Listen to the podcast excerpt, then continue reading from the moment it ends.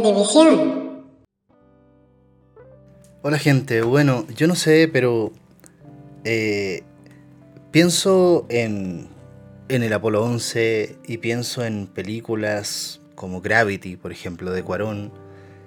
Y, y, empiezo a pensar si en el mundo de los videojuegos realmente tendremos algo, alguna experiencia, algún título que te permita vivir lo que vive un astronauta, básicamente, eh, con mayor o menor realismo, pero más bien tirado para el alto realismo, ¿no? O sea, en otras palabras, ¿conocen ustedes algún simulador de astronautas?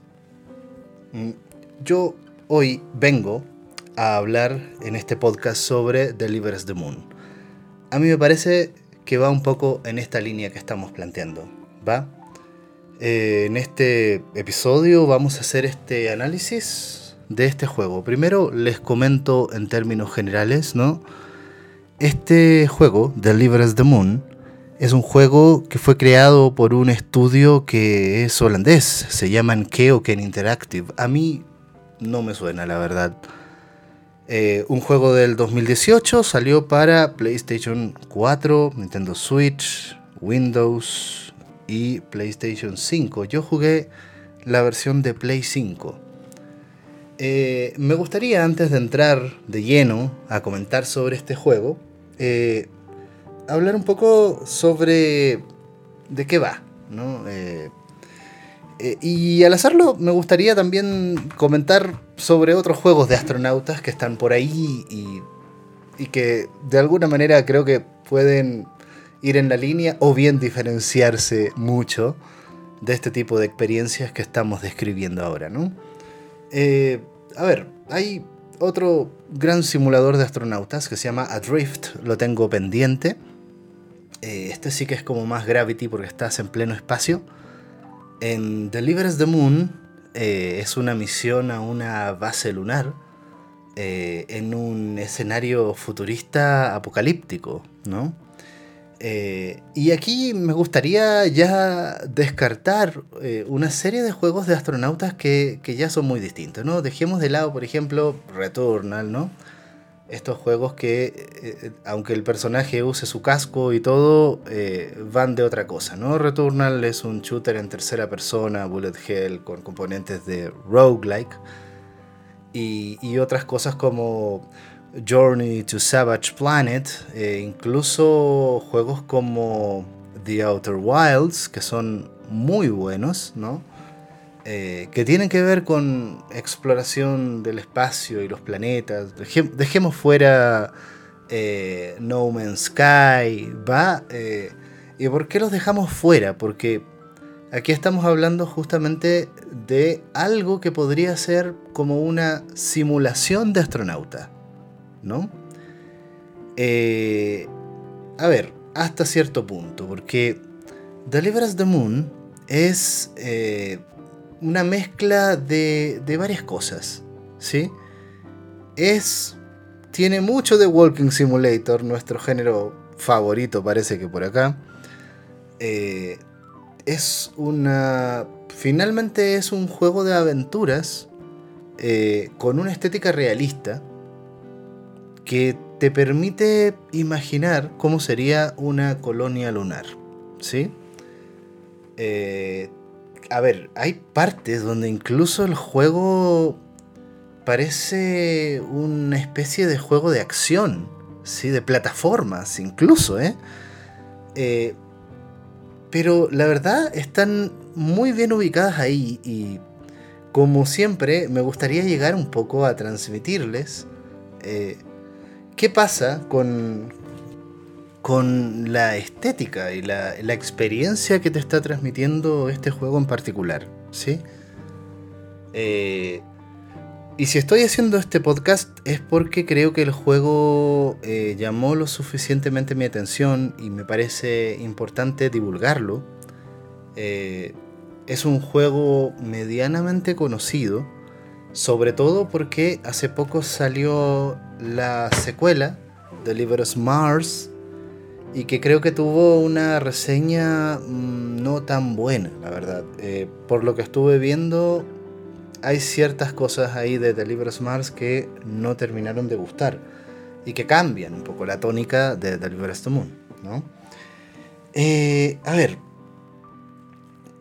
me parece súper interesante eh, el mundo ficcional que están presentando. Va, estamos por ahí, por el 2050, eh, la Tierra ha desgastado toda su fuente de energía, eh, quedan pocos seres humanos, hay un apocalipsis ambiental y eh, paralelamente durante los 30 y los 40 se desarrolló una colonia lunar.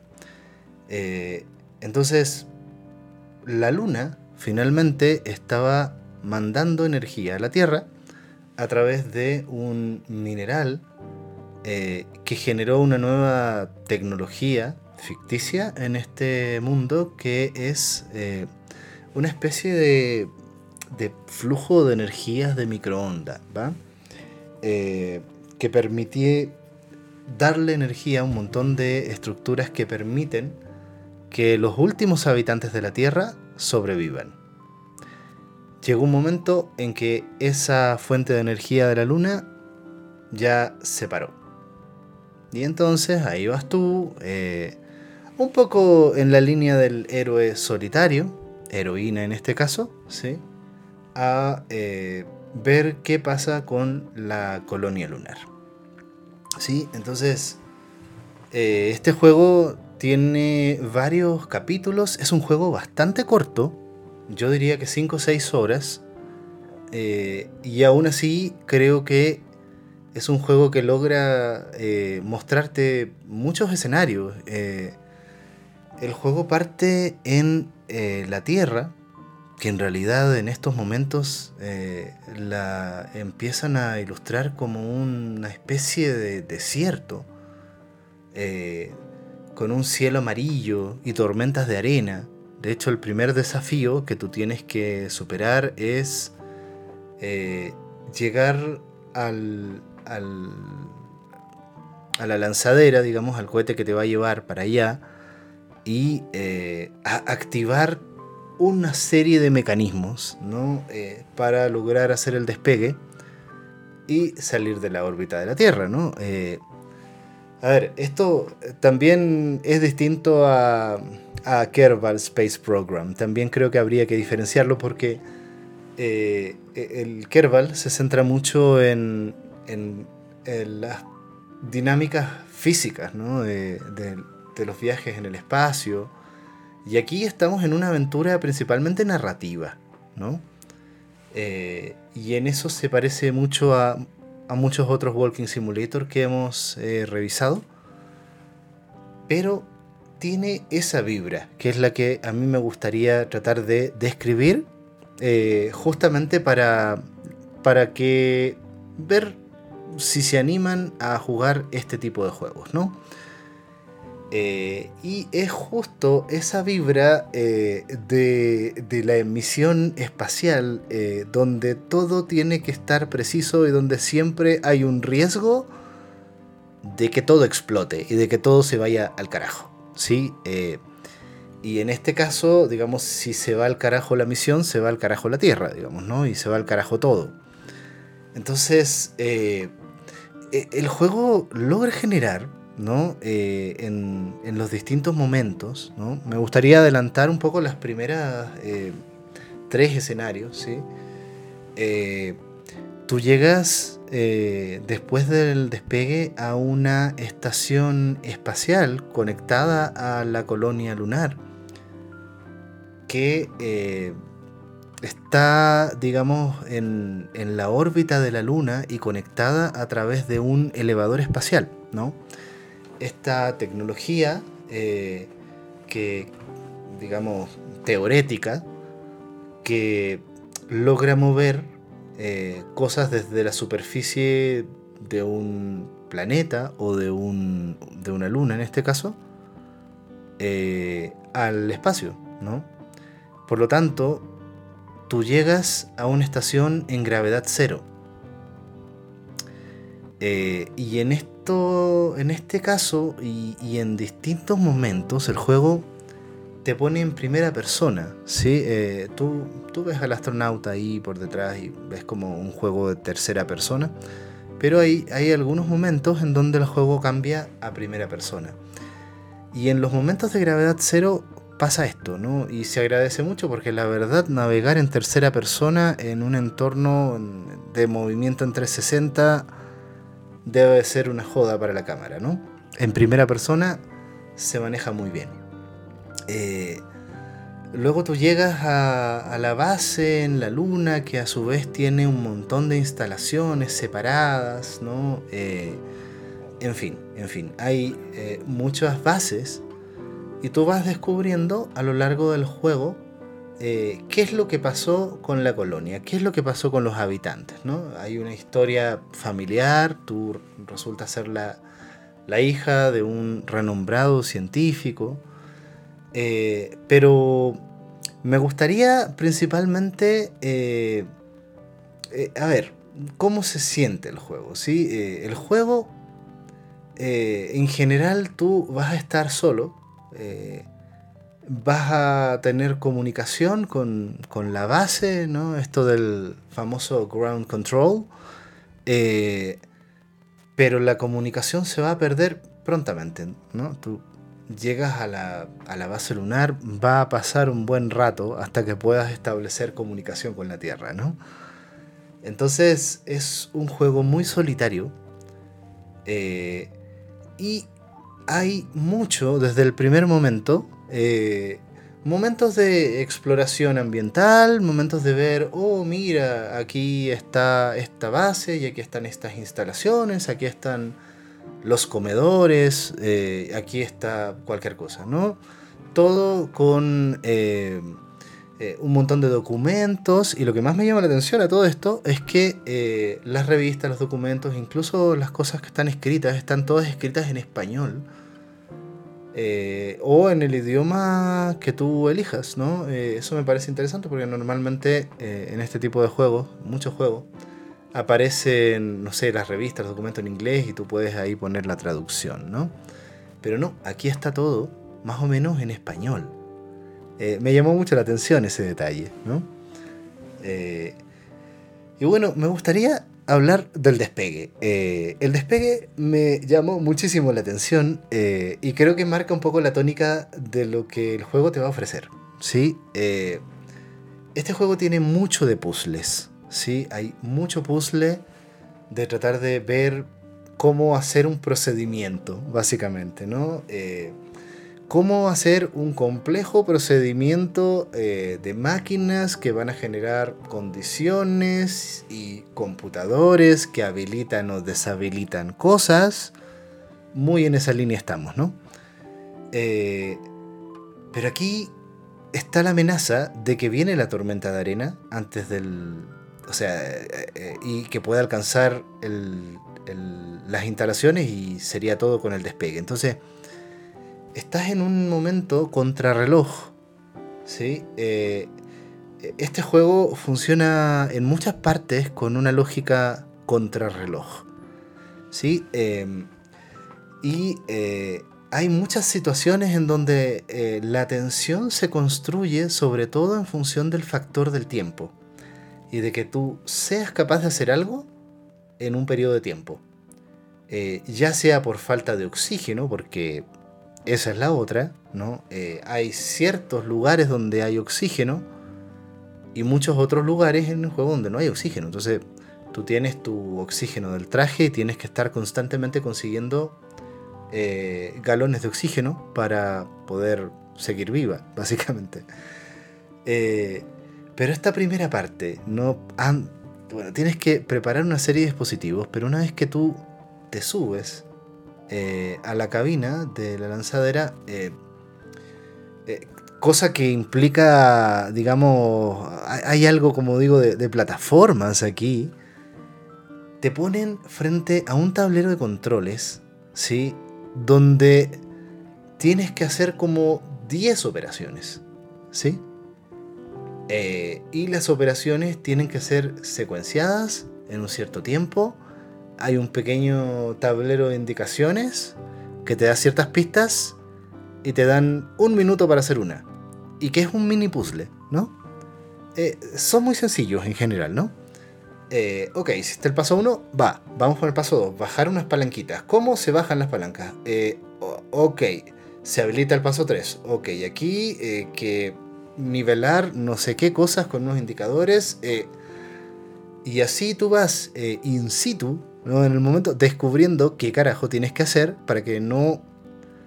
para que puedas despegar y que no colapse toda esta misión, ¿no? Entonces, esa es la tensión que te genera este juego, ¿sí? esa tensión con la música, la soledad, eh, que justamente te, lleva a pensar en cómo es la vida de, los astronautas, ¿no? Eh, donde hay momentos donde puedes relajar, pero hay momentos tan críticos, donde si hay una operación que no funciona bien, todo puede ser fatal. Eh, y, así va un poco el juego en las distintas instalaciones ¿no? de la base lunar.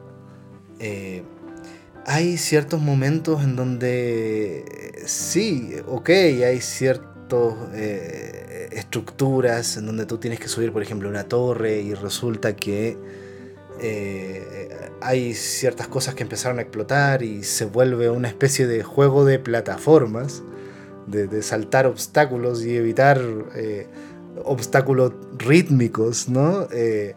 y tú dices, a ver, ok, momento plataformero. y, es más complicado cuando estás sin oxígeno. Eh, y que sin embargo, eh, sin embargo, ok, eh, yo en lo personal se la perdono el juego porque el, juego de alguna manera tiene estos momentos de acción o de tensión que es muy particular, ¿no? en general no, no vas a encontrar nunca artefactos alienígenas desconocidos, no, no, no, dejemos todo ese tipo de cosas de lado, ¿no? Eh, no hay más monstruo que la propia monstruosidad del ser humano. Eh, hay toda una reflexión sobre, sobre la Tierra eh, y sobre esta vanguardia, por decirlo así, que va a colonizar la Luna. y todas las controversias que hay entre estos científicos sobre si seguir o no ayudando a un planeta que se está muriendo o si volvernos, por decirlo así, una, una especie espacial. Eh, va de eso uno de los temas ahí centrales ¿no? de la historia y, la narrativa de, este juego.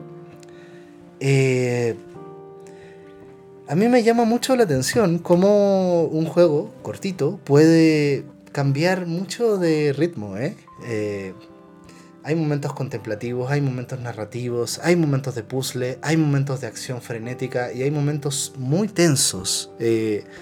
Me parece muy genial cómo este juego logra crear mucha tensión eh, con este tipo de escenarios como de, de, proezas ingenieriles, por decirlo así. ¿no? Eh, me parece justo sobre todo como Walking Simulator de, de estaciones espaciales, me parece muy interesante también, ¿no? Eh, y, bueno, la verdad, eh, ¿qué pasa con, con el...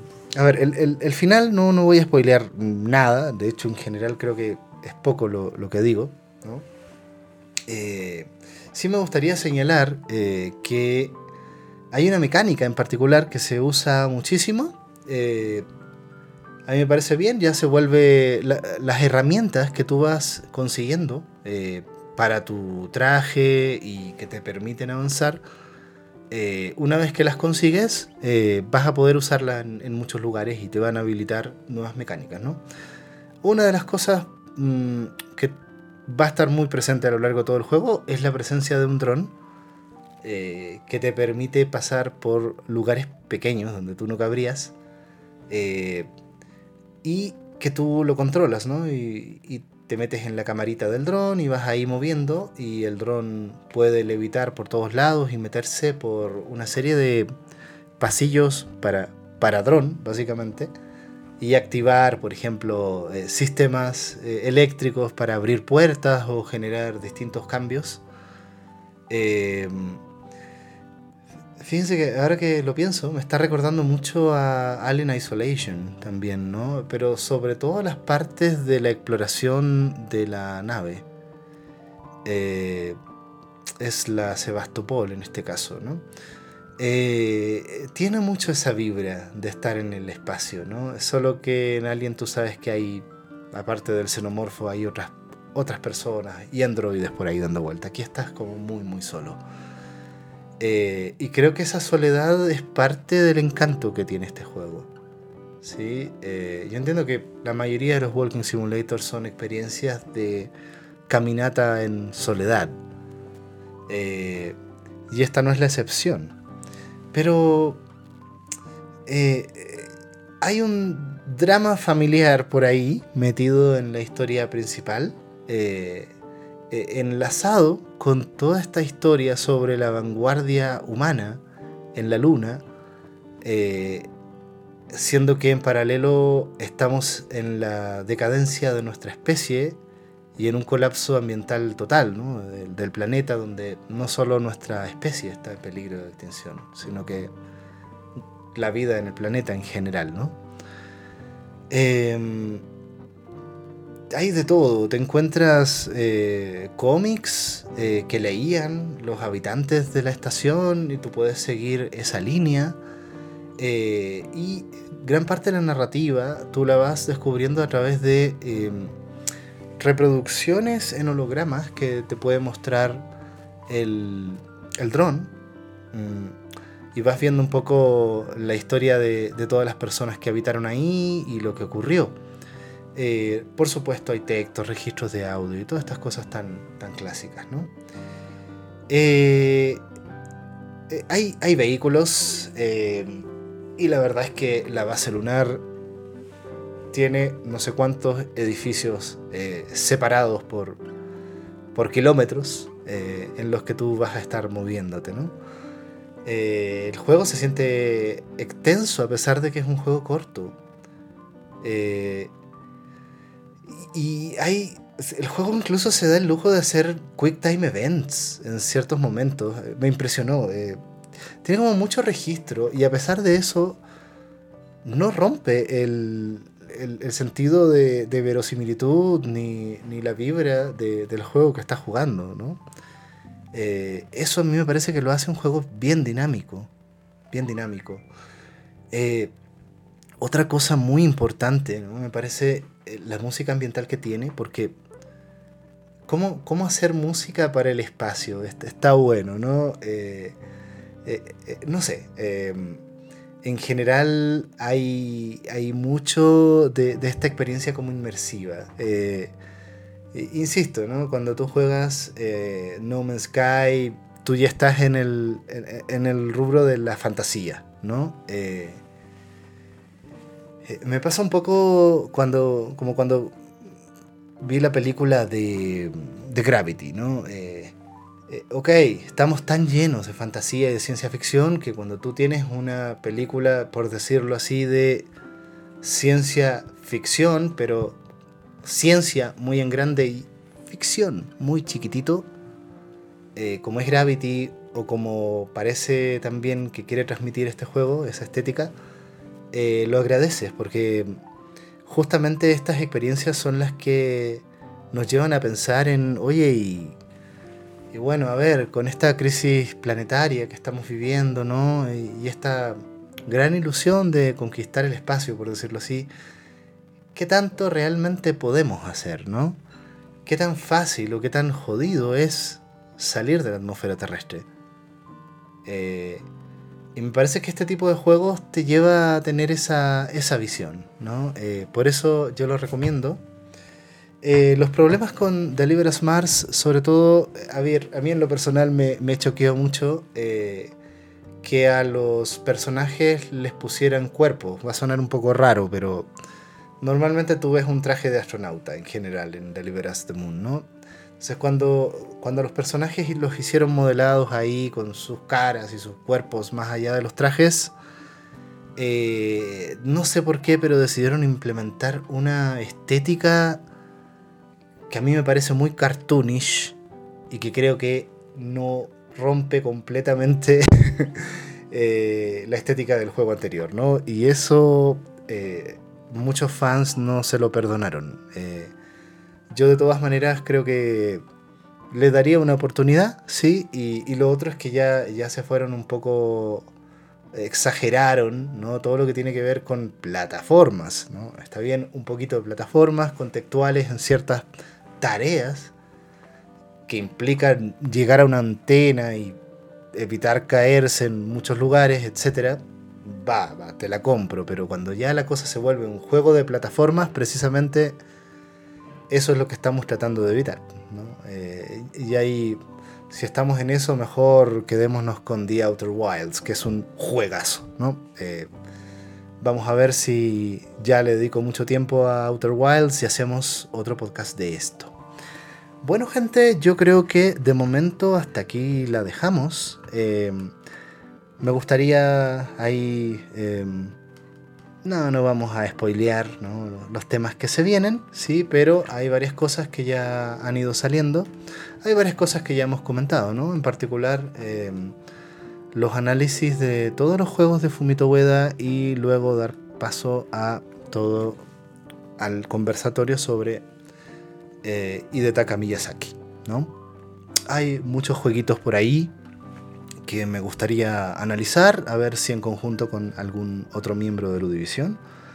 Por lo pronto, agradezco mucho a las personas que nos siguen en este podcast y también agradecemos eh, si les gusta este contenido, este enfoque tal vez más personal y más alejado de reseñas. Eh, que puedan divulgar este trabajo que estamos haciendo. Ya llevamos más de dos años en esto. Eh, y esperamos ahí seguir contando con, con el apoyo de tanta gente ahí que nos está siguiendo. ¿va? Por lo pronto, un abrazo a todos y sigan jugando.